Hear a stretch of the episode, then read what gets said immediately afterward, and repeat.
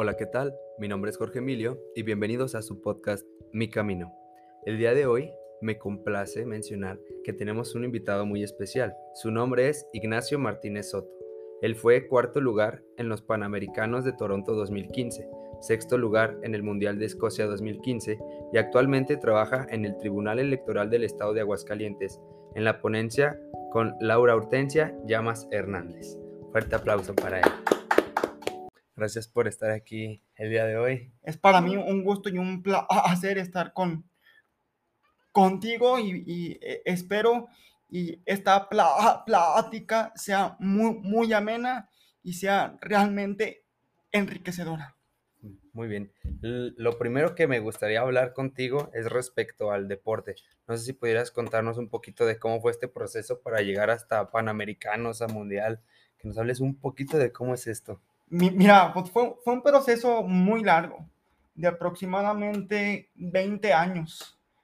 20 años en donde realmente tuve que empezar yo de, de, desde cero completamente, porque en ese momento y en ese entonces el deporte paralímpico no, como que no, no, no existía, no le daban la difusión necesaria y suficiente. Entonces fue picar piedra, fue picar piedra, fue quitar estereotipos, paradigmas y barreras. Este, yo empecé por rehabilitación. Yo no tenía ni la más mínima idea y ni siquiera me imaginaba. Es más, ni quería yo practicar la natación. Prácticamente, pues me llevaban a, a fuerzas, ¿no? Y, y, hoy doy gracias que tuve la oportunidad de que mis papás siempre estuvieron insistentes y duros en esa parte, ¿no? Tienes que ir a nadar, tienes que ir a nadar, tienes que, rehabilitarte, tienes que ser mejor. Y gracias a su insistencia, pues yo descubrí un, un talento que a la fecha me ha dado mucha satisfacción, tanto personal, familiar y, socialmente. La natación para mí fue un parteaguas muy importante. Entonces empiezo yo a los cuatro años, en el, en el 99, que si no mal recuerdo, en el 2003 fue mi primer competencia a nivel nacional traje muy buenos resultados. Ahí ya vislumbraban ya mi talento y mi potencial. Si no mal recuerdo, mi primer competencia internacional fue en el 2009, unos Juegos para Panamericanos en Bogotá, Colombia, juveniles, y a partir de ahí hubo una serie de eventos que me fueron posicionando pero realmente tiempos claves fue, fue 2015 y 2016. Yo creo que ahí fue cuando alcancé mi plenitud física y deportiva. ¿Y cómo fue este proceso para ir allá? Porque tengo entendido que aquí en Aguascalientes no, no están como las herramientas como tal para desarrollarse a ese nivel de, de competencia. Fíjate que desgraciadamente sí es una realidad y es, es muy, muy cierto. O sea, no hay ni, ni el equipo, ni los entrenamientos, ni, ni el entrenador. Realmente para llegar a esos niveles se necesita que el deportista esté entrenando únicamente. No puede hacer otra cosa sino es entrenar, comer y, y dormir. Y los entrenamientos son de 6 a 7 o, o, horas diarias. Entonces, es complicado, es complicado, es difícil que un entrenador tenga la capacidad de planear un macrociclo para que el deportista pueda llegar a esos niveles. Desgraciadamente en, México y, aquí en, el estado al entrenador se le paga muy poco. se le paga muy poco y ese sueldo no le permite o no lo motiva a dedicarse de lleno a su profesión, a planear el entrenamiento. Entonces, si no, si no hacen eso, si no se preparan, es muy difícil que el deportista, por más talentoso que sea, pueda llegar a esos ni, niveles de, de, competición. Y desgraciadamente, pues yo, yo tuve que emigrar, que emigrar a que me llevara el plan el entrenador nacional. Y la verdad, no me arrepiento, o sea, ahí aprendí lo que era un deportista verdaderamente de alto rendimiento. Y, y ahora quisiera saber cómo es esta parte de, pues, dejar casa, ¿no? O sea, porque en un momento, no sé qué edad tenías, es alejarte de todo, lo que son papás, amigos, escuela, dejarlo todo por ir a perseguir un sueño. Fíjate que fue una parte muy complicada, muy difícil. En, eh, en lo personal se complicó un poquito más porque mis papás se acababan de divorciar. Mis papás se separaron en el 2013. Yo, yo empiezo a preparar el viaje en el dos meses después, en el 2014. Entonces, esa parte para mí fue, fue muy difícil, fue muy complicada el, pues, de dejar mis problemas en mi casa y, buscar un sueño, ¿no? Y dejar amigos, dejar escuela, dejar todo por, por, un sueño. Y ahorita te lo puedo decir sin ningún, sin ningún miedo a e, e, equivocarme.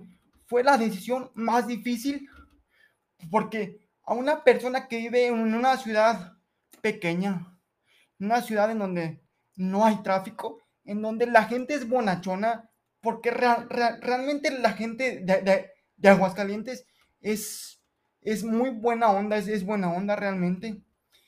Y allá llegas y la gente es fría, y la gente es más terca, y, hay mucho tráfico, y la Ciudad de México, este, su, sus barreras arquitectónicas en calles es e, es, terrible, o sea, es terrible eh, acostumbrarte a la manera de ser de cada ciudad y de cada persona es, es complejo, pero fue la, yo creo que fue la experiencia que me terminó de forjar mi carácter y me enseñó a pagar los precios.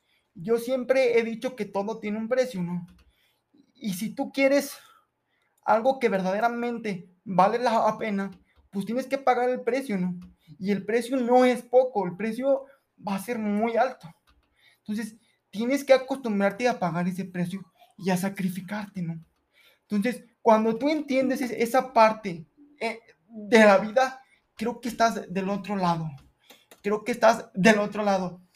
Y te lo digo así a ciencia cierta, porque si lo puedes hacer en el deporte, ya también lo puedes replicar en la profesión y en tu vida diaria. Entonces, si entiendes eso en algún aspecto de, de tu vida, es, es más fácil ya replicarlo en otros aspectos. Sí, pues el, digamos que ya se vuelve como tu estilo de vida, en siempre estar exigiéndote un poco más, en ser el mejor, en conseguir lo que tú quieres, ¿no? En alcanzar como los sueños, en este caso. Eh, y quisiera hablar un poquito de lo que es ser atleta de alto rendimiento, porque lo vimos en estos Juegos Olímpicos y lo vemos cada vez que un equipo va y compite, que la gente se dedica a criticar sin saber lo que lleva detrás. Por ejemplo, ahorita que en, los Olímpicos los atletas quedaban en cuarto lugar, todos decían, hay un cuarto lugar, ni para eso sirve, no sé qué. Muchas críticas y no saben todo el proceso que viene detrás, todos los años de trabajo porque piensan, no sé, que son enchiladas, que de un día a otro agarran a alguien y dicen, ay, tú eres bueno, vete a competir. No sé si pudieras hablarnos un poquito de, todo lo que se sufre detrás. Fíjate que realmente estos Juegos Olímpicos no, no, no nos dan un parámetro cierto del nivel deportivo de, las, de, de, de sus atletas. ¿Por qué? Porque recordemos que fue un año con pandemia, muchos equipos dejaron de entrenar. Entonces, uno de los países que más tiempo se, se ha tardado y se tardó en su momento en reactivar, en reactivar la actividad deportiva fue México. Entonces, esos niveles, si dejas de entrenar uno o dos o tres días, pero debes de entrenar siempre al límite y al máximo. Entonces, si tú dejas de entrenar uno o dos o tres días, pesa mucho, ¿no? Pesa mucho y al final, en una final, te termina costando la medalla. Entonces, yo le atribuyo, yo le atribuyo esos cuartos lugares a, a los tiempos de pandemia. Porque realmente, si, si hubiera existido una continuidad en el proceso deportivo, sin una interrupción, si los eventos se hubieran hecho cuando estaban planeados, otra cosa hubiera sido. Fue una selección de mucho talento, de mucho futuro. Entonces, yo creo que fue por eso. Em, con respecto a tu otra pregunta, pues sí son muchos años son mínimo, mínimo, mínimo cuatro. Mínimo cuatro, que es muy difícil que un atleta alcance su verdadero potencial en cuatro años. No, normalmente las planeaciones se hacen de, de 8 a 12 años, ¿no? Entonces, si se, imagínense 12 años, estar entrenando siempre al límite, estar siempre haciendo lo mismo, siempre compitiendo, siempre exigiéndote. Hay mucha presión, hay mucha presión porque te estás jugando el trabajo de cuatro años en, en segundos, en minutos. Entonces, ¿te imaginas tú esa presión? O sea, es, es, es muy difícil, es muy complicado. No cualquiera tiene la capacidad de ser un atleta de alto rendimiento. No, no, no confundamos los conceptos. Y yo soy muy enfático. O sea, el que compita una persona, un, nacional, un, una, ahorita creo que le llaman juegos nacionales, eso no los hace deportistas de alto rendimiento, eso los, los hace un prospecto, ¿no? Real, realmente quien te da el título de alto rendimiento es el ranking mundial, el ranking nacional, tus eventos internacionales, el tiempo que entrenas, el tiempo que le dedicas, el tiempo que entrenas con calidad. O sea, ahorita ya no puedes entrenar calidad y solo calidad. No, debes de entrenar calidad y cantidad. Porque la competencia está muy dura, muy dura. Y uh, súmale aspectos psicológicos, el no, no, nutricional. Son muchos factores que engloban un deportista. No, no es tan fácil poder llegar a, esos niveles, o sea, es un proceso muy largo y en ese proceso debe se, se, se, se, deben de conjuntar varios aspectos para que tú puedas llegar a, a, a la cima. Es, es, muy difícil, es, es, complejo. Y, y, sí, ciertamente México tiene muy buenos deportistas, pero tienen que seguir buscando más y sobre todo invertir en entrenadores. Eso es clave.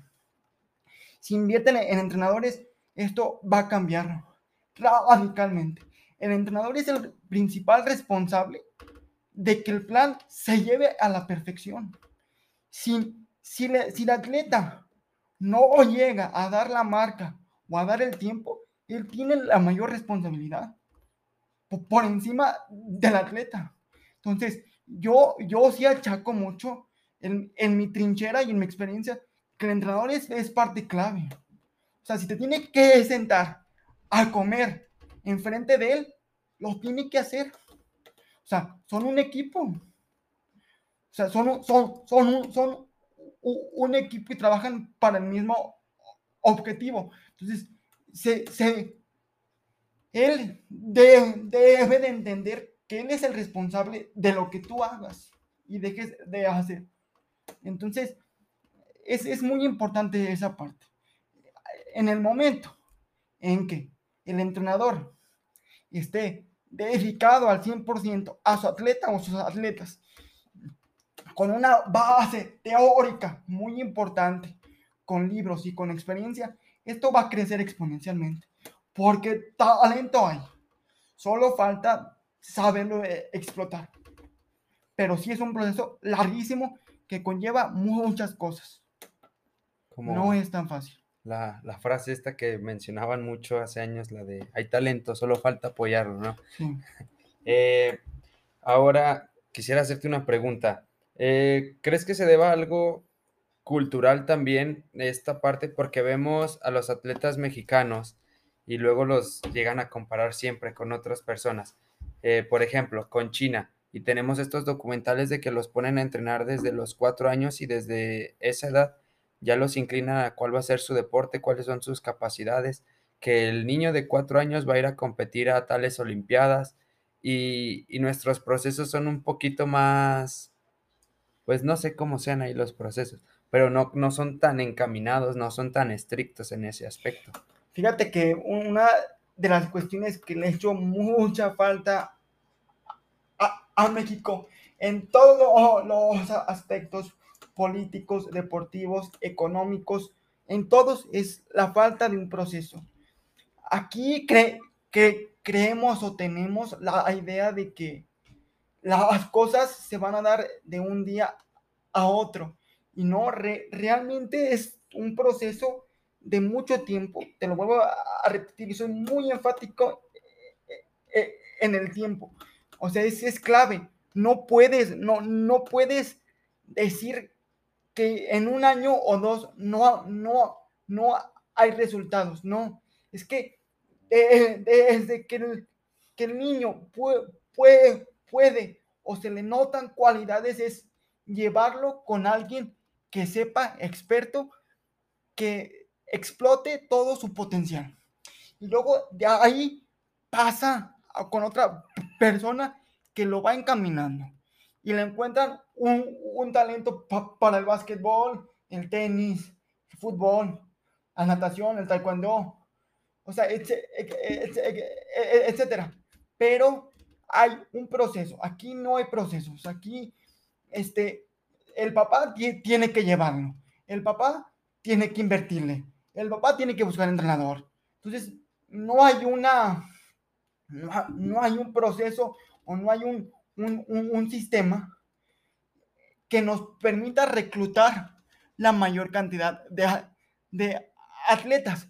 Y si no reclutas una buena cantidad de atletas, es muy difícil poder sacar un, talento. Un talento que te pueda llevar a un nivel, un Michael Phelps. Bueno, ya no nos vayamos tan, tan, tan altos un, finalista en Juegos Olímpicos. Es, complicado, es muy difícil. O sea, el problema es el reclutamiento. No, no tenemos esa cantidad de, de, reclutamientos o cuando la hay por la falta de conocimiento y de un proceso, el deportista se, se desespera y lo deja todo, ¿no? O sea, por, eso soy tan enfático en, los procesos. No puedes, no puedes tirar a, la basura el talento tan fácil. O sea, a mí me sorprende en una, de una manera impresionante. La alberca olímpica de Aguascalientes siempre está llena. Siempre está llena. ¿Cómo es posible que de ahí no puedan sacar un, un nadador de finales? En, un, en Tokio, en Río, en la que tú me digas, un finalista, no puedes salir de tanto talento que hay ahí. Uno, uno. Ya, ya no digamos dos, uno. O sea, es, esa falta, ¿no? Primero, del reclutamiento. Y, luego, se, segundo, enfocar ese talento. Y, y tercero, ya que el muchacho ya sepa lo que quiere y sepa que es lo suyo, explotarlo. No, no, no hay quien, quien haga todo ese proceso. Sí, ahorita que mencionas esto de los procesos, yo soy entrenador en una escuela de fútbol y lo que intentamos hacer es hacer un proceso, pero es incluso ir en contra de lo que los papás piensan. Eh, tenemos niños de 4 o 5 años y quieren que los niños le tiren fuerte y metan goles y hagan lo que Messi hace, cuando lo que, lo que tenemos que hacer es que coordinen, que empiecen a reconocer los movimientos de su cuerpo, que empiecen a conocerse a sí mismos y a la siguiente categoría ahora sí, que empiecen con golpeo de balón, que empiecen con una técnica correcta para correr. Oye, ellos lo que quieren es futbolistas desde que los meten a la escuela y te exigen resultados y te exigen que los equipos ganen, te exigen como ciertas cosas que los niños no están hechas para hacerlas todavía. Entonces es este proceso del que hablas, en el que dices, está llena la, la alberca olímpica, pero pues también va la otra parte de que a los entrenadores no se les paga tan bien y a veces solo van para, para cumplir con el horario. Exactamente, cumplir y, y, ya, o sea, y no ven a, a, a futuro lo, lo, lo, importante que puede ser su, su, su, su, su labor, ¿no? O sea, ¿Cómo es posible que un entrenador no pueda vislumbrar a un atleta, a un niño, con buenas capacidades como un Michael Phelps? O sea, eh, lo que hizo Bob Bowman, entrenador de Michael Phelps, fue impresionante. O sea, él lo vio en una escuela de, natación común y, corriente. Él le vio cualidades físicas y técnicas que para su, su edad es muy difícil o es muy complicado que un atleta ya los tenga, un, niño, perdón. Entonces, él, él, él, lo llevó por 12 años, él mismo lo fue encaminando, él no cambió de entrenador, él la llevó todo el proceso. Entonces, sí, o sea, no queramos que un niño de 5 años ya sea un mes y no. O sea, primero, por lo primero, ¿no? O sea, no puedes pedirle al niño que patee fuerte la pelota si no sabe cómo patear o cómo correr. O sea, es todo un proceso. Y, y, el deporte de alto rendimiento, si no hay un proceso, no puedes llegar. Y no llegas porque no llegas. O sea, yo cuando me, me, me metí verdaderamente a un proceso, fue cuando cambió todo. Fue cuando cambió todo. Aquí, desgraciadamente, pues tienes una competencia y descanso cuatro días o, una semana. Y de ahí vuelven a planear desde cero todo y hacer lo mismo. Y no. O sea, si ya terminaste aquí, ya no te regreses hasta acá. Ya empieza ya, ya, ya desde aquí y, aquí se, regresaban y, nunca podías brincar. Te quedabas en donde mismo. Pero ya cuando verdaderamente entendí la importancia de un proceso y de seguir todo al pie de la letra, todo cambió, ¿no? De yo estar perdido completamente, ignorado por todo el mundo, de la nada, de la nada y con mucho esfuerzo y trabajo y con un buen entrenador, llegué a, a donde llegué. Y desgraciadamente, pues yo tomé una de, decisión muy equivocada y muy errónea. Aquí yo lo tengo que aceptar en su momento. Por mi tipo de discapacidad es muy difícil, es muy difícil yo poder coordinar ciertos movimientos en, en y en el agua, ¿no? Entonces, fue, fue un proceso muy largo en donde yo tuve que entender que mi discapacidad estaba cañón yo poder ser un atleta de élite, ¿no? Estaba muy difícil. ¿Por qué? Porque yo, yo no coordino. Y la natación es coordinación. O sea, si, si no coordinas, pues no puedes. O sea, no tienes talento y no hay por dónde, ¿no?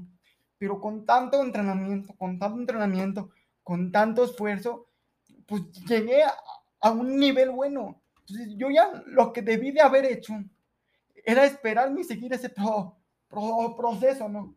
Ya después que yo no califico a los Juegos Paralímpicos de, de, de, de, de Río este, me vino una depresión muy fuerte y yo dejé la natación como por año y medio. Y me decía el entrenador, es que no te vayas, espérate, espérate y en cuatro años podemos llegar a hacer cosas impresionantes. Te puedo, te puedo, no te puedo pro, prometer, pero te puedo asegurar que podemos pelear por la medalla. Y ahorita, pues yo ya estuviera en, en Tokio, ¿no? Peleando yo la medalla. Desgraciadamente, en la vida hay oportunidades que se presentan una sola vez y si no las tomas, se va el tren y ya no te vuelve a abrir la puerta. Quise volver, quise intentarlo, pero ya no es lo mismo, ya no estaban las condiciones, entonces fue, fue ya muy difícil. Entonces en marzo pasado tomo ya la decisión, ya de retirarme. Pero pues me sigo quedando con esa espina, ¿no? Con esa espina de, híjole, yo pude haber llegado a esos niveles, yo pude haber eh, hecho eso, pero la, desesperación, la frustración me, me, me, me, llevó a no analizar fríamente en dónde estaba parado. Yo ya me estaba codeando con los mejores de, de, del mundo y no vislumbré todo lo que me, me había costado a mí y a mis padres el llegar a, a donde estaba. Se me hizo muy poca cosa y pensé que en cualquier momento yo lo podía recuperar y no fue así. Y ahorita, fíjate, muy, muy de manera muy personal y, particular, sí les confieso que mi sueño es volver a regresar a esos niveles o, o, mínimo que yo pueda tener la oportunidad real de llegar a esos niveles. Porque a mí la natación y el competir me fascina, es mi, vida completa. Yo, yo no me vislumbraba de abogado, se los juro que, que no. En el camino yo me fui dando cuenta que me gustaba y quisiera lo, lo mío, pero yo, yo desde muy niño sí me vislumbré con una medalla en Juegos Olímpicos. Entonces, sí ha sido difícil vivir con esa, con, e, con, con, ese error, pero pues al final de cuentas así es la vida, ¿no? O sea, cometes un error y, te levantas y, y, y, continúas. No, no es una cosa muy personal o que solo me pase a mí. A todos no, no os pasa y, es parte, ¿no? Es parte de todo esto. Bueno, continuando, quisiera saber cómo es esta parte psicológica mientras estás en, en toda esta fase de cuatro años de estar entrenando. ¿Tienen apoyo de un psicólogo deportivo? ¿Cómo se apoyan? Porque nos mencionas que es un desgaste físico y mental. El, el físico lo, lo sacan con un fisioterapeuta, con sesiones de relajación, hielo, medicamentos, eh, descargas en el mismo entrenamiento. Pero esta parte psicológica, ¿cómo se atiende ahí? Fíjate que todo va de la mano. Cuando tú llegas a tener una carga física impresionante, lo psicológico también te empieza a pesar.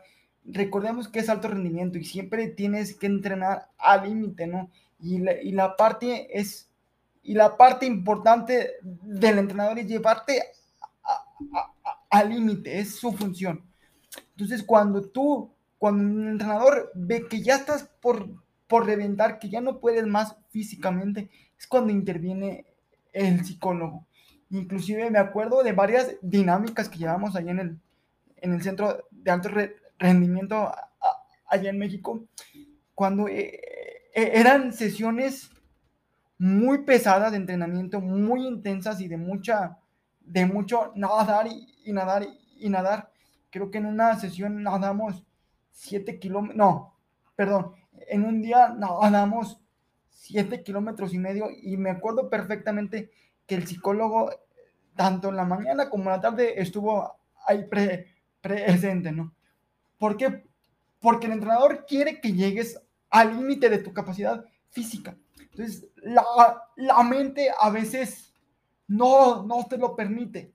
Entonces lo, lo, lo que hace el psicólogo es estimularte esa parte para que tú bloquees a la mente por completo y puedas dar ese estirón, e, ese, esa última parte.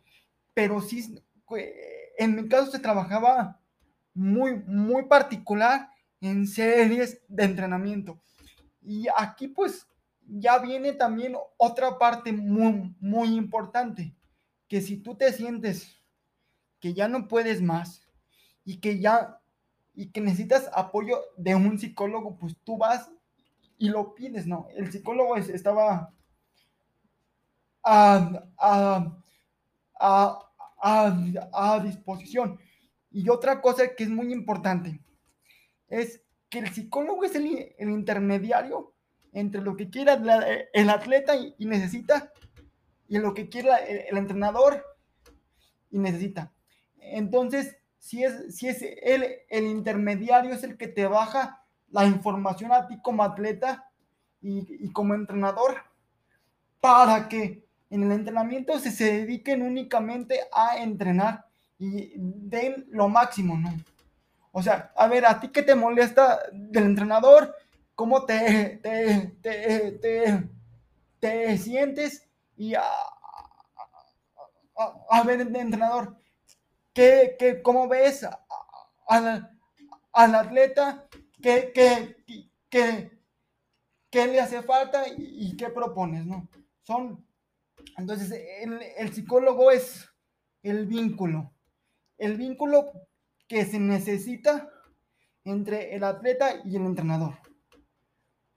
Porque psicológicamente, bueno, yo, yo en mi caso muy particular, pues yo no lo necesitaba tanto así como para mis problemas, ¿no? O sea, yo, yo lo necesitaba más para que me, me escuchara y le transmitiera al entrenador desde un punto de vista psicológico, que es lo que yo estaba sintiendo en ese momento. Y es, es, es, es muy importante. Y yo creo que ahí es más su función, o sea, es, el intermediario entre el atleta y el entrenador. Es como el que se, como hasta un traductor, ¿no? O sea, le Exactamente. Dice, eh, pues Nacho tiene este problema y a ver cómo le hacemos para resolverlo porque si no lo resolvemos, pues eh, no va a alcanzar como su máximo potencial. Exactamente, es el intermediario, es, es la persona que le baja la, la, la, información al entrenador de, de, todo lo que él va percibiendo en nuestras conductas, en nuestros comportamientos. Una cuestión muy, muy, muy buena es que el, el psicólogo siempre comía con nosotros. Y de una manera muy amena y muy, muy tranquila, te sacaba toda la sopa. ¿Cómo te sentías? ¿Qué hacías? ¿Qué querías? O sea, de una manera mm, muy particular y muy personal, él te sacaba toda la sopa y, ya le pasaba el reporte ya al entrenador. Y también médicamente, con un médico también en su momento estaba ahí, con, nosotros, era muy bueno, se cotejaba si el cuerpo realmente estaba listo para eh, ese esfuerzo que él te estaba pidiendo. Entonces, si el cuerpo estaba listo, entonces el psicólogo es cuando ya entra y dice, oye, ¿por qué no estás haciendo esto? ¿Por qué no puedes llegar? ¿Por qué no te concentras? O sea, es un trabajo en conjunto. Sí, un, cuerpo de trabajo. Exactamente. Tenemos entrenador, nutriólogo, psicólogo, el doctor y el terapeuta físico para cualquier lesión. Son como las gemas del infinito que se necesitan para llegar al... Y, si falta una, ya es, muy difícil, es, muy complicado. Sí. O sea, todos, todos tienen que sumar porque si no e, es, complejo, es, difícil pero todo se conjuga y hacen un, atleta impresionante, ¿no? Sí, pues llevarlo al, alto rendimiento, que no cualquiera lo logra. Y bueno, por último, en este aspecto deportivo, ¿cómo es el día a día con esta depresión post-deportiva? O sea, con el retiro, el, el haberlo dejado, ¿cómo lo llevas? yo creo que fue una de las partes también más complicadas y más difíciles porque pues estás acostumbrado a generar una cantidad de adrenalina impresionante, un estrés impresionante, porque recordemos algo, o sea, el atleta se prepara muchos años para una sola competencia, una sola prueba. Entonces, eh, está jugándose todo por el todo en unos minutos, en unos segundos. E, es como si te dijeran, oye, tu casa se va a caer en, en, en, segundos, pero tú puedes detener esa catástrofe si llegas al, al, al segundo 19. Entonces, ¿te imaginas tener esa presión sobre de, de, ti? Es, algo muy fuerte, es, algo complicado. Entonces, ya, ya cuando eso ya no existe, pues pierdes totalmente razón de vida, o sea, te, te sientes confundido, frustrado, no sabes qué hacer, no encuentras lugar, eh, te cuestionas mucho a ti mismo si tu carrera fue buena, si fue mala, si, si pudiste hacer algo más, empiezan a aparecer ya tus eh, errores. Eh, es complicado. Yo creo que aquí hay dos maneras de retirarte y en mi caso se agravó un poquito más porque yo me quedé con una sensación de que pude haber hecho algo más. ¿Qué tanto? ¿Qué mucho? ¿Qué poco? Eso no lo puedo determinar pero yo me quedé con esa sensación de, ah, ¿por qué no me aguanté? Entonces, eso agravó un poquito más mi, mi, mi, mi sensación. Y hasta la fecha, pues me tiene intranquilo, ¿no? Pero yo, por ejemplo, yo veo a un Michael Phelps, pues él ya no tenía que demostrar nada a nadie, ¿no? Él llegó a, a, a, su cúspide y se volvió histórico, ¿no? Y él se retiró tranquilo y en paz.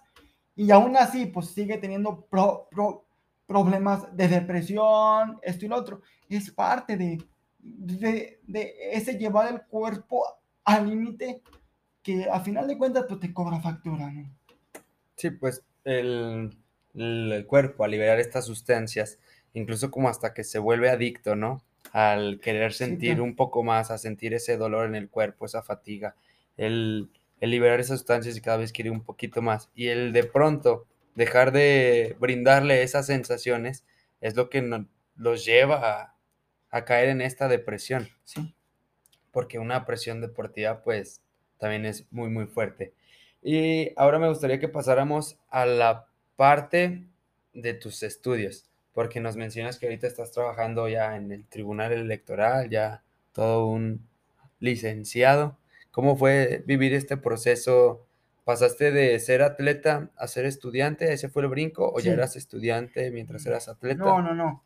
O sea, yo ya había acabado la prepa, este, había empezado una carrera ahí en la autónoma y no me, me, me gustó. Y ya, por, ya después que, que regreso yo de, México, pues yo ya, de, yo ya decido dedicarme de lleno a mis estudios y entro a la carrera de, Derecho.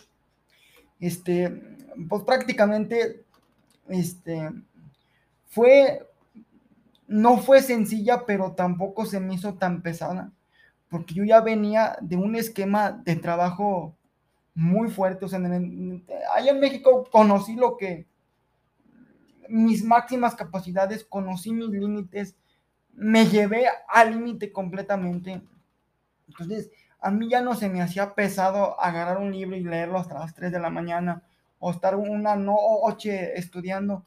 La mera verdad no, y yo tengo mucha facilidad para el, el, derecho.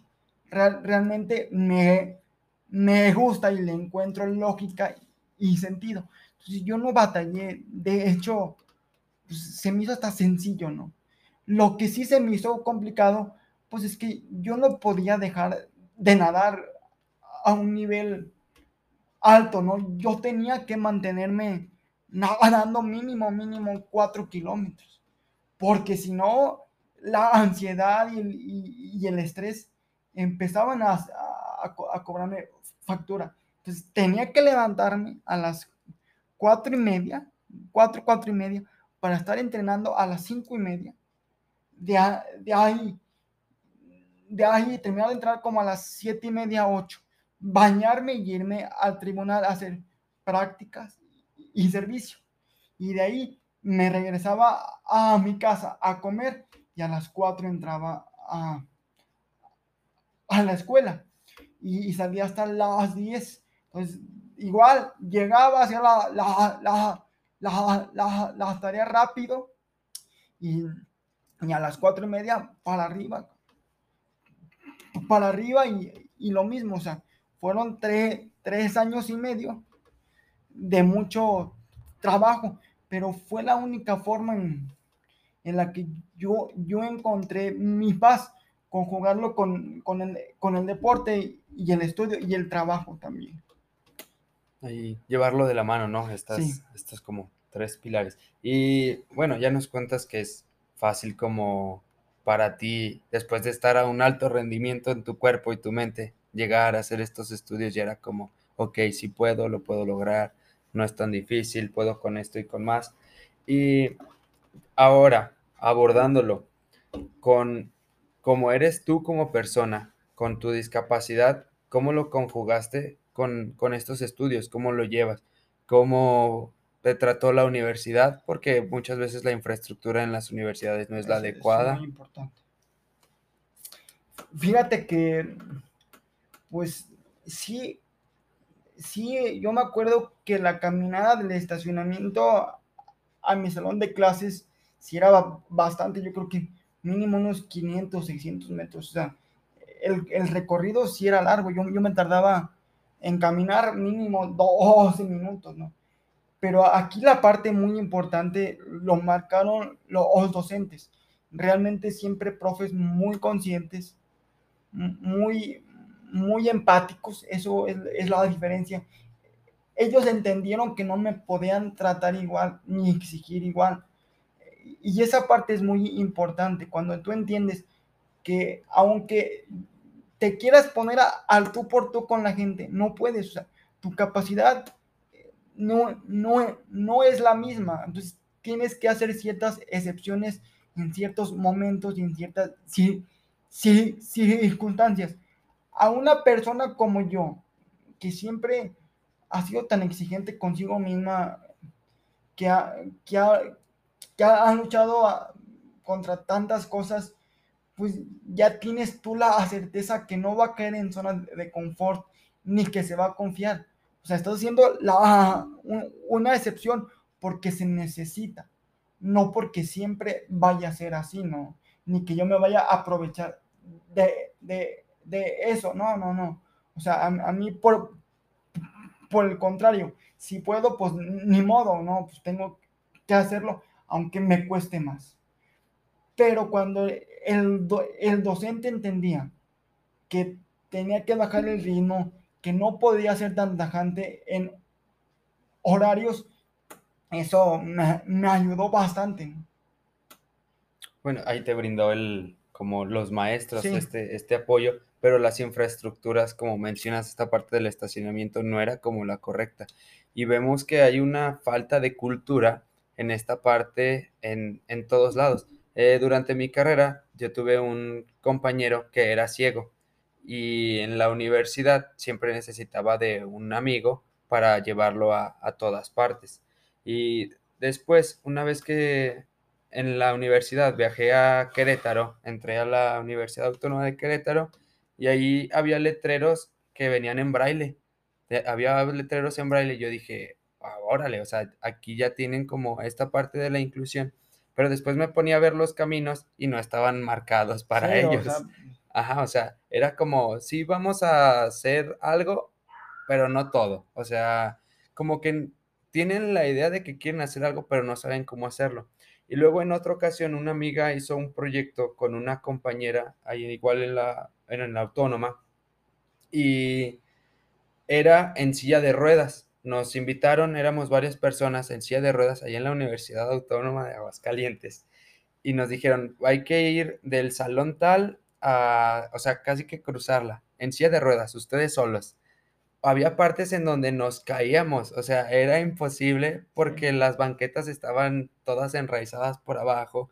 Y o sea, y nos dijeron al final, esto es lo que ella tiene que vivir diario. O sea, ustedes lo hicieron como parte de un proyecto para que se pusieran como en su lugar. Y si fue como, o sea, estamos en un privilegio que no vemos y, y estas personas están sufriendo todos los días por esto. Fíjate que muchas de, las cosas que le he hecho mal a este país en el tema de inclusión es que solo queremos cumplir con el requisito. O sea, ahí, lo tengo, pero pues ni ni, ni, ni es funcional, y ni es apto, y ni nada. O sea, solo lo, lo tengo por cumplir con, con, la ley y no me estén dando lata y no me vengan y, y, y, y me infraccionen. No es que el ser inclusivo no nomás cumplir un requisito, es ver más aspectos y uno de los más importantes es que sea funcional para la persona con discapacidad. Si no, no te sirve. O sea, ¿para qué quieres eso si no te sirve? O sea, ¿por qué no se con, con, nosotros y nos preguntan qué ocupas, qué necesitas, cómo le hago, con, con quién voy? O sea, nada más quieren cumplir con el puro requisito. Y si eso es con, con las instalaciones, en los trabajos, en, en oficinas de gobierno en instalaciones y atención, pues estamos de la fregada, ¿no? O sea, y se vuelve una di di discriminación tremenda, tremenda. Cuando dejemos de cumplir con requisitos y, y observemos la funcionalidad de las cosas, esto va a cambiar radicalmente. Sí, eh, bueno, ahorita recuerdo que también, eh, por ejemplo, en un complejo deportivo en Guadalajara, ahí estaban marcados los caminos dentro del complejo. Incluso había como tubos para caminar, estaba en la parte del piso marcada como para discapacitados visuales, pero saliendo no había nada. Sí. O sea, allá adentro está bien, puedes dejar al atleta, pero afuera de ahí necesita la ayuda de alguien más ¿Y para cómo llega cumplir. para allí? O sea, esa es una, parte, una de las, de las cuestiones que es fundamental en, en la discapacidad es que seas tú independiente. O sea, ese es el objetivo principal, ¿no? Sé, sé, sé, ser independiente, que te valgas por ti mismo. ¿Cómo, ¿Cómo lo logras cuando la infraestructura no te lo permite y la gente no lo quiere cambiar? No lo quiere cambiar. Y el problema de siempre es, no hay dinero y no tenemos recursos. Entonces, ¿cuándo va a haber el recurso? ¿Cuándo va, va, va a haber eh, el interés por querer cambiar las cosas? Sí, y bueno, ahorita una, una pregunta. ¿Cómo tú, Nacho, vives esta discriminación después de que eres un atleta paralímpico, ahora que estudiaste todo esto de derecho, que conoces de leyes, que sabes todo eso? ¿Cómo haces para lidiar con, con todo esto? Fíjate que, o sea, ya discriminación como tal ya, ya, ya es muy complicado que yo viva, pero ¿por qué? Por, por todo el trabajo y la, tra y la tra trayectoria que hay de, de, de, detrás, ¿no? Pero hay gente que no tiene eso y pues sí la ven menos, ¿no? O sea, y, y no es ni abogada y no es ni deportista, es una simple persona común y, corriente que tiene los, sus derechos intactos, ¿no? Y, y pues cómo se le trata, ¿no? O sea, me queda claro que conmigo, pues no, no, porque eh, y abogado, y inteligente, y, o sea, sí, pero no todas las personas le son tan abiertas o son o tienen las mismas condiciones o, las capacidades. ¿Cómo le haces tú como sociedad, como per, persona, para, para que la persona pueda crecer y llegar a, a ser buen deportista, buen estudiante, buen trabajador, todas las cualidades. O sea, ese proceso no, no a muchos se les da o tienen la fortuna de poderlo vivir. Yo sí, pero hay otras personas que no. Y esa es la parte que a mí me, me toca. O sea, yo defender o ser la punta de lanza para que más personas puedan ser independientes, puedan conocer otros países, otros lugares, ser buenos deportistas y cambiar todo. Ahí, bueno, ahorita que mencionaste esta parte de la sociedad, eh, un día escuchaba en, con, en YouTube a Diego Rosarín. Diego Rosarín tiene un hijo que es discapacitado y menciona que la sociedad rechaza a las personas con discapacidades cuando no son funcionales para lo que digamos el capitalismo requiere. O sea, si una persona no es productiva, entonces no me sirve y no la considero para nada. No me importa que sea un humano, sus derechos van a valer menos porque no me sirve a mí como sociedad capitalista que necesito que estén consumiendo. No sé qué pienses tú al respecto de todo esto. Fíjate que ahí tendríamos que partir de un concepto. O sea, ¿la producción únicamente es dinero o hay otros aspectos que abarcan la producción? Yo por, por, por ponerte un, un ejemplo, para mí que una persona con discapacidad pueda valerse por sí misma es productiva. ¿Por qué? Porque le quita al, al, al, Estado y a sus padres y a nosotros tenerlo que estar ayudando en todo, dedicarle tiempo. ¿Sí me explico? O sea, el que ya sea independiente la persona con discapacidad, eso ya, ya, ya es un logro. ¿Qué tipo de independencia? ¿Financiera? Pues tal vez no, y es complicado, pero ya con que se valga por sí mismo ya, ya es una ventaja, ¿no? Ya que se bañe, ya que se cambie, ya que él vaya y venga, ya que estudie, que se prepare, eso ya, ya es una ventaja. ¿Y cuál crees que sea la solución en este caso para que la sociedad empiece a ser eh, más, bueno, más incluyente con todo? ¿Crees que sea falta de cultura en esta parte, que falte educación, que sean más apoyos económicos? ¿Qué crees que sea lo que el país necesite? Fíjate que no falta, yo creo que, lo que más, falta a este país es conocer la discapacidad. Cuando tú te das cuenta que la persona con discapacidad tiene la suficiente capacidad para poder desarrollarse en, en algún ámbito de la vida, es, es muy importante. A lo mejor te podrá hacer un dulce, un trapeador, una galleta, pero es, es productivo, ¿no? Y si vamos enfocando y encaminando a las empresas grandes, a, la gente que tiene ese capital, esto se vuelve una inclusión impresionante. Entonces es cultura, es eh, educación y por ahí es conocimiento. No se dan el tiempo de conocer a la persona con discapacidad y no se dan, el, y no se dan la oportunidad de conocer realmente cuál es su capacidad como persona, como pro, pro, profesional. O sea, es, eh, es muy difícil que la gente se, se abra y te dé la oportunidad. Muchas veces no queremos más que una oportunidad. Al final de cuentas, nosotros no nos ganaremos ese lugar, pero queremos la, la, la oportunidad, ¿no? Eh, que se abra el camino, que se abra la puerta. El quien confía en ti ya abriéndose el camino y la puerta, todo cambia, todo cambia, porque ya estamos acostumbrados a ganarnos un lugar en la sociedad, porque ciertamente, o sea, si no te visibilizas tú, pues pasas desapercibido, pasas desapercibido. Entonces, tienes que hacerte presente y para hacerte pre, pre, pre, presente ocupas, ocupas, pues, quien confía en ti. Sí, que te den como el, primer empujoncito, ¿no?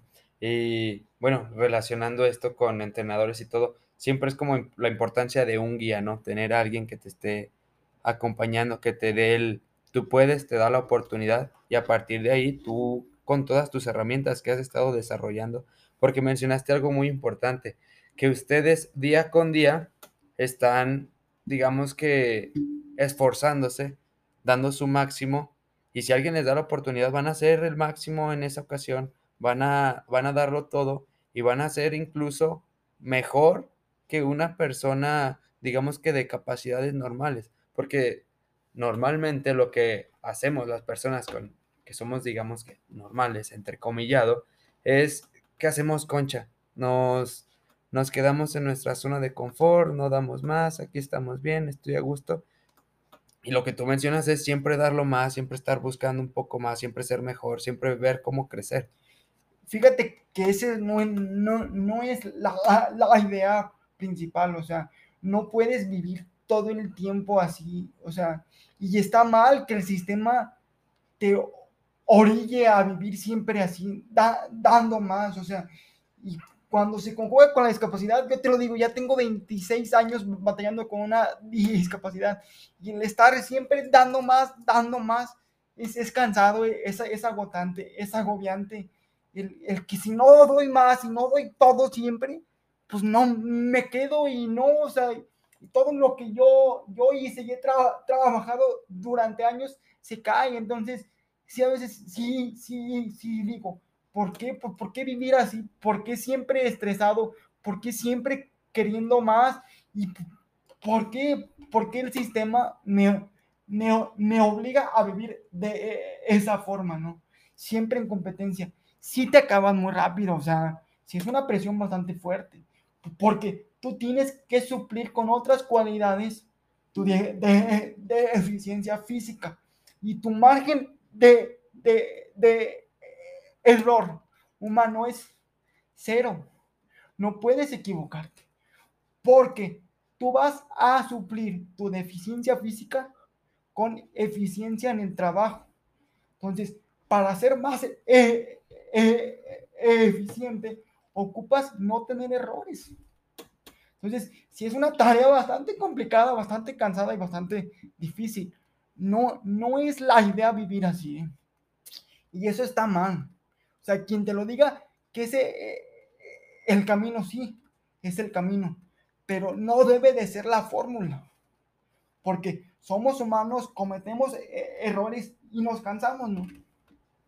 Sí, después de tanta exigencia de todo el día, todos los días, en todas partes, es ahí donde se llega a incluso una fatiga mental, ¿no?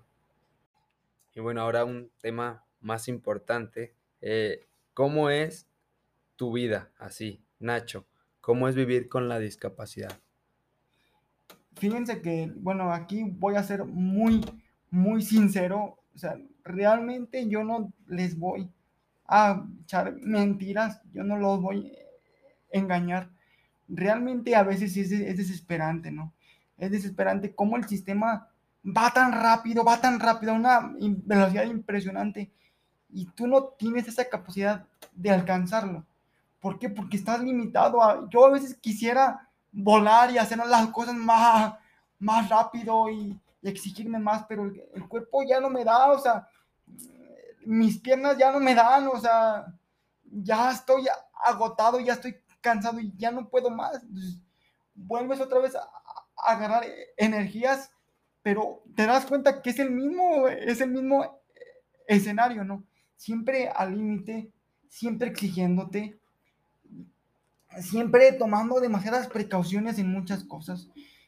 El manejar, yo, por ejemplo, sí lo hago, pero eh, digo, es una actividad que lo tengo que hacer por necesidad, porque realmente no, no, no es que se me complique, pero es una actividad que a mí no me gusta porque tienes que voltear a, a ver a un lado, al otro, y, ya se te viene, ya se te metieron.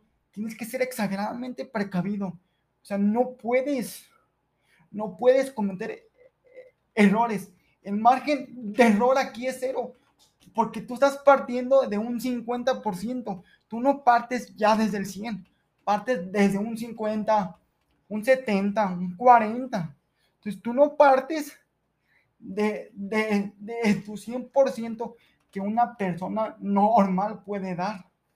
Entonces, si tú cometes un error o una distracción, pues eh, de ese 70, pues se vuelve un resultado, un resultado muy catastrófico, ¿no? Cometes un error en el volante y es un choque. porque tú no tienes la capacidad de reaccionar rápido, ¿no? Entonces, ese estar siempre eh, enfocado y metido en todas las actividades, cuando caminas, cuando comes, cuando manejas, cuando estudias, es, es muy difícil porque no puedes distraerte en nada, ¿no? O sea, y debes estar enfocado siempre. Y eso se tiene que repetir durante toda tu vida, ¿no? Entonces, estar siempre dando el máximo para poder alcanzar un ni, ni, ni, nivel de una persona convencional que parte de, de su 100% físico es, es complicado, es difícil y es una tarea titánica que a veces sí frustra, sí cansa, sí agobia. Y ni modo, o sea, no, no tienes otra opción, no. Estás vivo, tienes que luchar, tienes que pelear. Y no hay otra manera de vivir. Y e, e, e, es complicado y es difícil, porque yo se lo repito. O sea, cuando tienes una discapacidad, tus opciones si las tienes, te va bien, pero son así, muchachos, son, son mínimas. O sea, no tienes la variedad de, decir, no, pues sí, si no aquí, acá y allá. No, porque no hay, o sea, tienes que casarte con una opción y cuidarla, porque si no, quién sabe, ¿no? Entonces, cuando tu, tu baraja de opciones es tan limitada, eso lo vuelve un poquito más complicado en el caso, yo estudié para, para abogado porque yo, yo, yo sabía que para poder explotar mi, mi, potencial eh, era en un trabajo en donde no, no me implicara un desgaste físico, ¿no? Porque si yo me metía en, en ese juego, iba a estar en total desventaja, ¿no? Entonces, yo siempre he tenido muy buena capacidad intelectual. Entonces, yo, yo, yo, yo, yo sé y entiendo que ahí es mi terreno, pero pues mi capacidad también intelectual es para estar en una oficina, en un escritorio y no más. Y no tengo otras opciones. O el, el desempleo, la discriminación. Pero pues eso no es, no es, no, no, no, no es una opción real. Eso es, pues no, es, es, algo horrible, no, no lo quieres vivir. Entonces, cuando tu baraja de opciones se vuelve compleja y, y chiquita, pues no te queda otra más que chingarle, ¿no? Chingarle y todo lo, lo, lo, lo, los días y todo el tiempo y siempre al 100 y siempre así, siempre metódico y siempre con un sistema. Es cansado, es difícil. O sea, yo muchas veces sí me he desesperado porque quisiera caminar más rápido, más ágil, más, pues más coordinado, pero no puedo porque es parte de mi discapacidad. O sea, es, es algo, es algo difícil, no es, no es nada más, ah, mira lo que logró no es lo que superas atrás. Y eso es lo que te, te hace verdaderamente grande. O sea, y, yo te lo, te lo digo, yo tengo la fortuna de decir, le estoy fregando y me está yendo bien. Sí, hay gente que ni tiene la oportunidad de, de, trabajar ni de fregarle. Hay, gente que, que, no encuentra la manera y que vive su día a día esperando un milagro. de un trabajo, de estar bien de salud, es parte. Y yo no me quejo, te lo juro que, que, yo no me, me, quejo, pero sí son dos enfoques muy diferentes. Y yo no quiero que la gente crea y, piense que el discapacitado lo puede todo. No, al contrario, el discapacitado sí puede menos. Y por lógica puede menos. Es como le quito carga no, no, no que más carga le, le impongo. El vivir con una discapacidad es una carga emocional ya muy fuerte, ¿Por qué? Por, porque no puedes abarcar todo lo que tú quisieras. A mí me gustaría hablar más flu, flu, flu, fluido y sé que para mi profesión es algo muy importante y no puedo, o sea, me tengo que adaptar a, otras situaciones y circunstancias. Y no hay problema, o sea, es parte de, es parte de vivir así. O sea, hoy vives y tienes que vivir así y no es conformarte, no, es que ya no puedes cambiar tus cosas. Yo hubiera querido yo, yo nada hacer con todas mi, mis capacidades y ya no se pudo, bueno, ni modo, ¿qué hago? Pues e, echarle ganas y, forjarme un, un camino. Pero aquí todo se vuelve más complicado cuando ves que todo el, el, sistema es tan cerrado que tienes que vivir así. Si no, estás destinado al fracaso y a la frustración y al desempleo y a la marginación y a la, y a la exclusión no, no queda más, ¿no? Y, ni modo, bueno, voy a, trabajar así siempre, ya estoy acostumbrado, pero esa no, no es la, la, la, la idea central, es cómo le puedo aligerar la carga, ¿no? ¿Cómo, ¿Cómo le hago yo como persona, como empresario, como hermano, como padre, de que se sienta bien y que pueda desarrollarse, ¿no? a mí mis padres fueron muy duros, o sea, tienes que vivir así. Si no vives así, si no das el 100 siempre, no vas a llegar a ningún lado, Nacho. ¿Por qué? Porque tú partes desde de, un peldaño mucho más abajo, hijo. Y tienes que suplir tus deficiencias con tus fortalezas para que tú puedas llegar a ser un hombre independiente.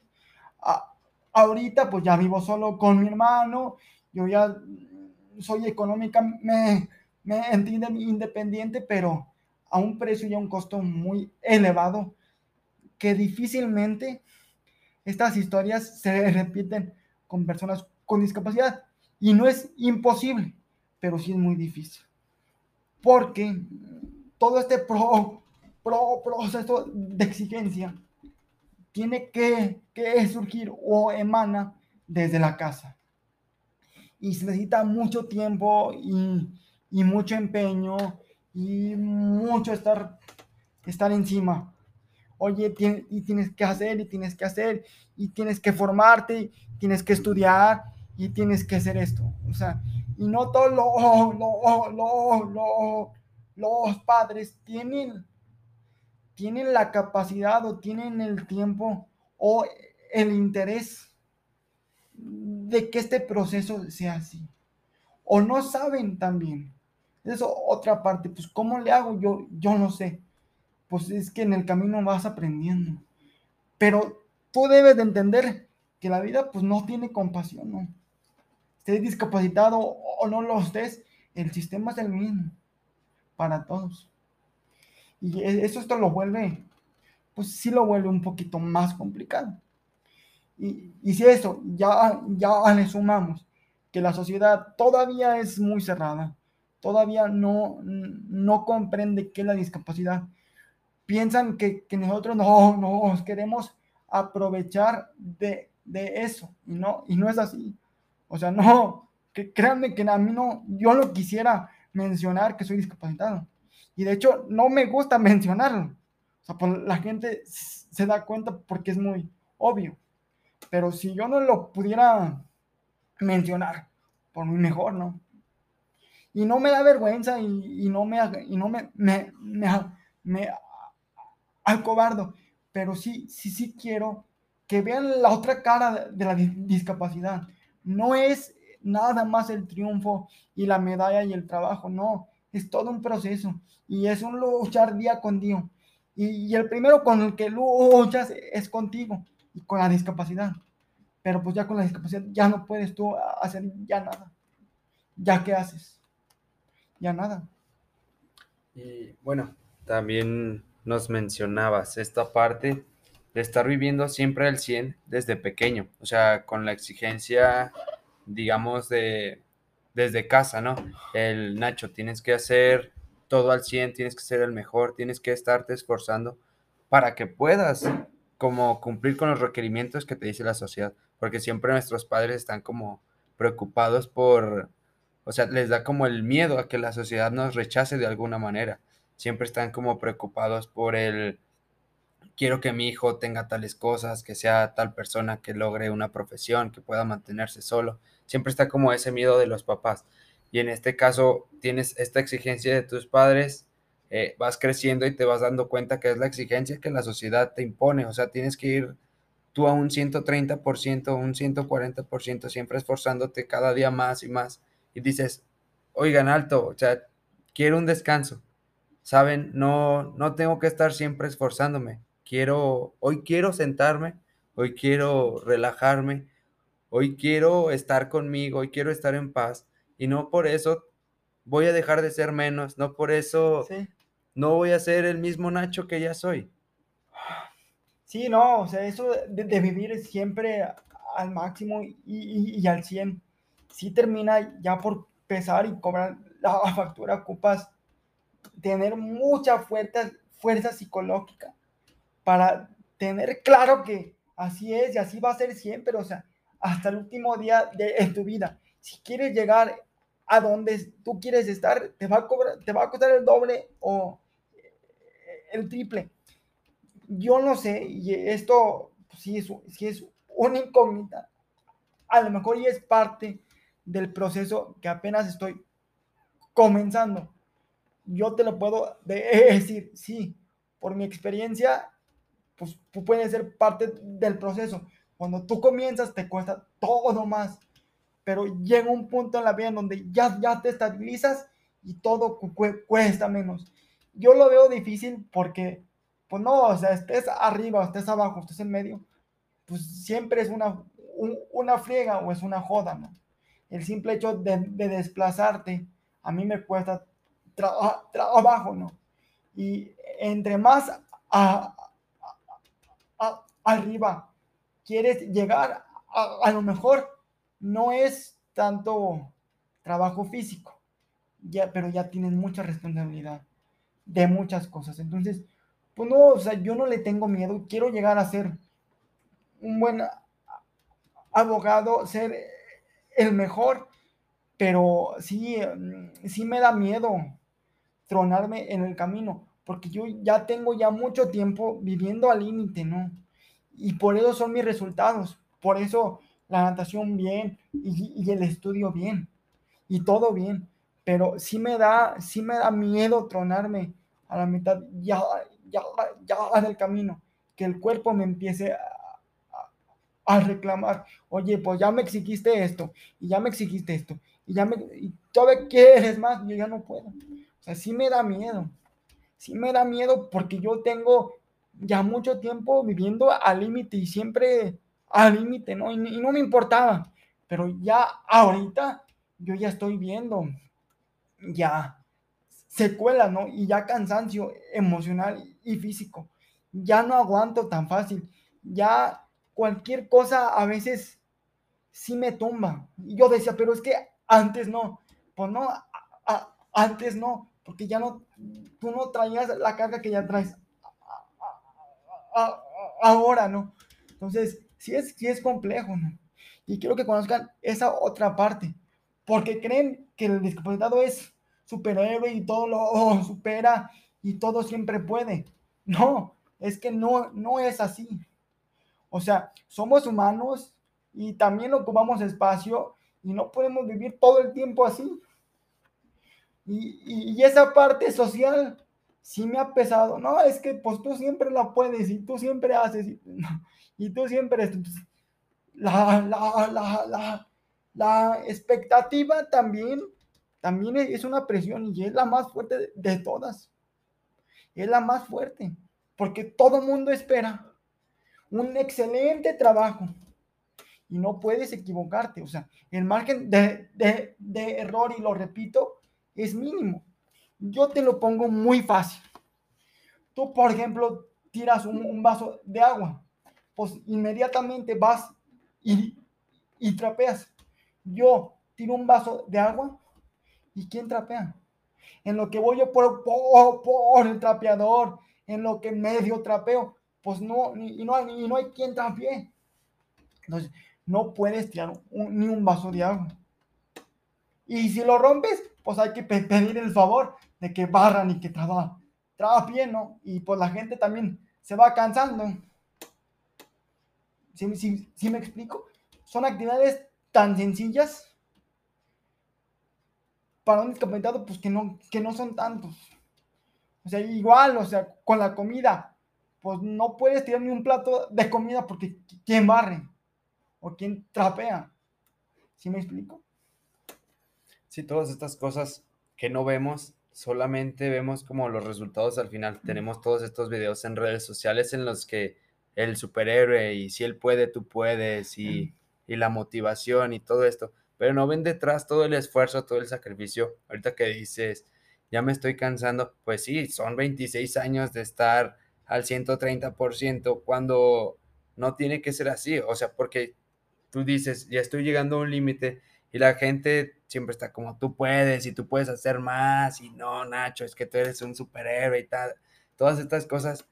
Y ahí tú también ya debes de decir, oye, soy, soy un superhéroe, pero pues también nos cansamos, ¿no? O sea, déjame, déjame hoy aquí, tranquilo. Hoy, hoy no voy a nadar 18 kilómetros, hoy, hoy me voy a meter a la alberca, nada más a mojar los pisecitos y hoy no me estés dando lata, ¿no? O sea, también el, el poder separar eso y establecer un límite con, la sociedad, que la sociedad no lo ve. O sea, ellos siempre quieren que estarles exigiendo, pero o sea, también ahí como empezar a, poner esos límites. Sí, sí es, sí, sí es complicado porque te lo, te, te, lo, te lo repito, no, no es tanto la sociedad como tal, es es el propio sistema el que te obliga a vivir así, ¿no? ¿Qué es lo que pasa con una persona convencional, no? Pues que él, que él sí vive como loco, pero puede, puede abarcar todo si se apura, si lo hace rápido. Sí me explico, todo es más sencillo. Y en mi caso, pues yo no me puedo ni apurar, ni andar a, las carreras, ni andar presionado, porque hago un desastre. Se me olvida una cosa, y ya me estoy cayendo, y ya se me olvidó la otra. O sea, necesito estar muy enfocado en lo que estoy haciendo únicamente y no puedo estar todo el tiempo corriendo y esto y lo otro. ¿Por qué? Porque, pues no, mi capacidad física no me da para más. Y es ahí en donde tú, tú dices, ¿cómo le hago? O sea, ya estoy cansado y ya se acabó el día y no llegué al... Y no, y no hice todo lo que tenía que hacer. Ese es el, ese es el punto aquí. Y no te das cuenta hasta que realmente sales ya de tu casa, este, ya tienes responsabilidades, cuando te das cuenta que el trabajo está muy escaso, que los salarios están muy mal pagados, que todo está carísimo. O sea, a mí me sorprende mucho todo lo que ha subido ya las rentas, la comida. Un precio real, realmente impagable, ¿no? Y, dices, bueno, pues si la otra gente le, le batalla, ahora yo.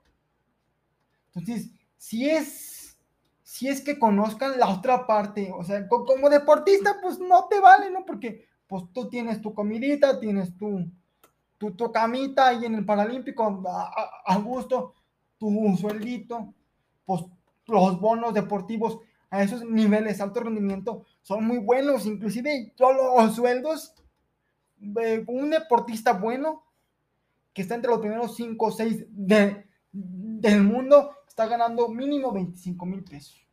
O sea, no, no es un sueldo poquitero. O sea, y un deportista ya, meda, ya medallista olímpico está ganando 3, 3 millones por oro, 2 por plata y una por bronce. O sea, eso es te, te, te, te los dan de jalón. Y aparte que el patrocinio, que la beca de aquí, que la beca, haces un mega sueldo. Pero vi, vives un mundo totalmente aparte o diferente. Pero ya cuando te toca ser un ciudadano más, es ahí en donde las cosas cambian. Es ahí en donde de veras tú te das cuenta de todas las dificultades, de cómo está la vida, de cómo son las personas y de cómo es el sistema. Sí, el, pasaste como de un privilegio de los atletas a topar con pared de lo que es como el mundo real, ¿no? El tener esto que mencionas de salir de casa y ahora tener que hacerse responsables de rentas, comidas, agua, luz, internet, todo esto que cuando uno está en casa no se da cuenta, ¿no? Piensa que aparecen por sí solos, que la alacena se llena sola, que por algo el, el refri siempre está lleno y ya cuando empiezas a, a vivir solo es como, a ah, caray, ¿cómo? El refri no se llena cada que lo abro. Y, y te das cuenta de todas estas cosas que trae el, el sistema, la sociedad, que es como este conjunto que siempre está como perjudicando a todos. A, bueno, a ti en, esta, en este caso que tienes que estar exigiéndote todavía aún más de lo que lo hace una persona en capacidades, en condiciones más normales. Pero sí, tenemos estos ejemplos de personas en situación de calle que no tienen un hogar, no tienen eh, comida, y, incluso eh, ahí el sistema tampoco le da la oportunidad a estas personas porque no tienen un estudio, porque no, no supieron cómo aprovechar ciertas herramientas. Y es un sistema muy, muy complicado que pues no tenemos la solución ahorita. No, no se ve una solución aparente en, algún momento. No sé si tú tengas alguna solución. No, no, no, no, no, no va a ser un, un, una solución completa. O sea, va a ser muy difícil porque la cultura no, no, no nos permite. El, mexicano está muy acostumbrado a improvisar, está muy, muy acostumbrado a al ya mañana, o pues a, mí no, no, me perjudica, pues, ¿qué, qué más da, O sea, cambiar esto es, es un proceso muy largo, pues que va a haber cambios mínimos o me, medianos, sí, pero un cambio grande a mí me cuesta trabajo. Y yo ojalá en un futuro, que ya esté ya viejo, yo vea a mucha gente con discapacidad trabajando en buenos puestos, trabajando con un buen sueldo. Eso me va a dar mucho orgullo, ¿no? Y, podré decir que yo fui parte importante, porque así como en, el deporte, también en, mi trabajo, trabajo desde mi trinchera, he tratado de apoyar lo más posible a las personas con discapacidad y he tratado de precisamente a mis compañeros de trabajo y a mis jefes cambiarles esa idea de, la persona con discapacidad, ¿no? Inclusive hice un, manual para la inclusión de personas con discapacidad en el trabajo, trabajo, trabajo, trabajo. Yo me metí a investigar y les hice un manual muy completo de cómo se, deben de comportar, de cuál es el, procedimiento, cómo deben ser la, las instalaciones, todo eso, todo eso, yo ya lo, yo ya lo, lo dejé plasmado, ¿no? Y así ya va a ser muy fácil cuando llegue una persona con discapacidad que no se, sea yo. A ver, no, pues el, el manual dice esto, esto y esto. Y hay que hacer esto y esto y esto y ya es más fácil. Es lo que yo puedo aportar y voy a seguir aportando más en, donde esté. O sea, esa es mi, mi idea porque yo ya encontré el camino. Hay gente que no, no, no lo ha encontrado y por lo tanto pues no puede caminar o no puede recorrer. Pero yo ya que lo encontré, ya todo pues, se me facilita entre comillas un poquito más. Sí, tú tú que tienes la oportunidad o que estamos, digamos, en este privilegio, eh, decides escribir un manual que va a ser herramienta para muchas personas. Y a partir de ahí podemos empezar a cambiar el metro cuadrado, ¿no? Empezar con acciones simples como respetar, que es como lo básico, respetar los lugares de estacionamientos, que también siempre vemos que la gente que simplemente porque el lugar está cerca llegan, se estacionan y no son discapacitados. Y, o sea, comenzar con estas pequeñitas acciones para después irnos a, a lo grande, ¿no? Empezar a cambiar por nosotros mismos. Sí.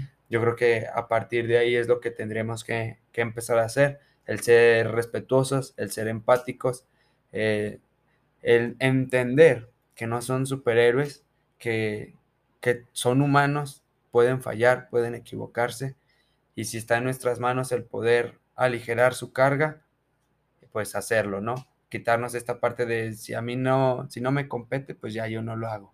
Eh, no está en mis manos, no es mi asunto y, y todas estas situaciones.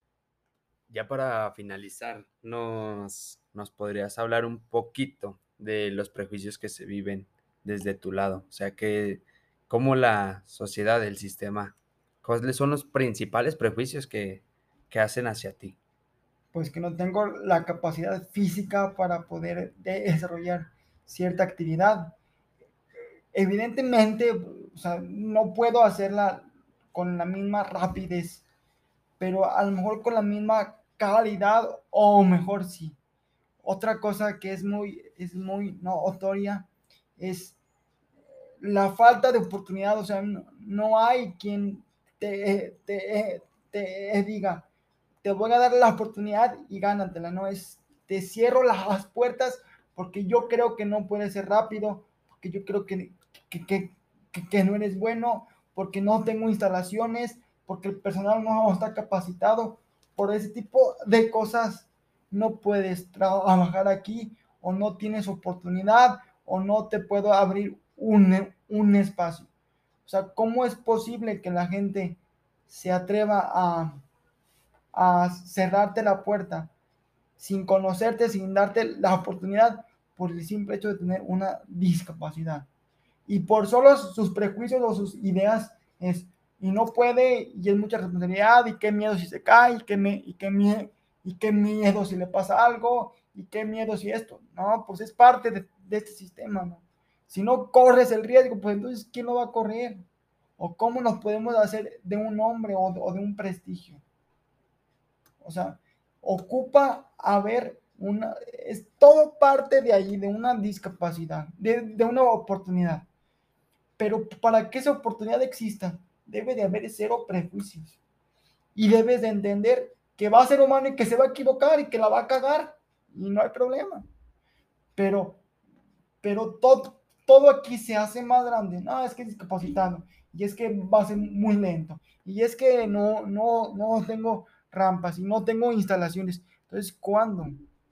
¿Cuándo vas a, tener la, la, la, la suficiente madurez para poder decir, este, no, no hay problema, te doy la oportunidad, gánate el, el lugar, gánate el, el espacio y yo veo con mi personal, yo los capacito, yo hablo con, con ellos que te apoyen si, si, si te atoras en cualquier cosa, y por ejemplo, aquí en el tribunal, en donde yo me, me, me, me, desempeño, he encontrado un ambiente laboral realmente de 10, o sea, toda la gente, toda la gente es muy empática, es muy, es muy, se pone mucho en mi lugar en, en muchas cosas.